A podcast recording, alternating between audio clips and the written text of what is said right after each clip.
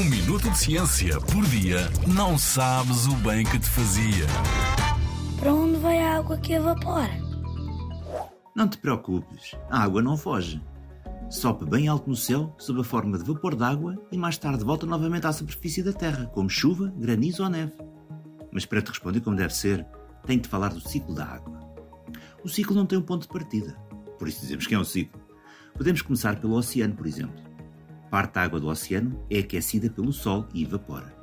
As correntes de ar transportam esse vapor para cima, juntamente com a água que as plantas e os animais transpiram e que se evapora também. As temperaturas mais baixas, que se fazem sentir em regiões mais altas da atmosfera, fazem com que todo este vapor arrefeça e se condense. Ou seja, fazem com que a água volte ao estado líquido. Formam-se assim as nuvens, que são agregados visíveis de pequenas gotas de água ou de cristais de gelo suspensos no ar. Quando há demasiada condensação, as gotas colidem umas com as outras e tornam-se pesadas. Depois caem, por ação da gravidade, através da precipitação, sob a forma de chuva ou neve, conforme a temperatura.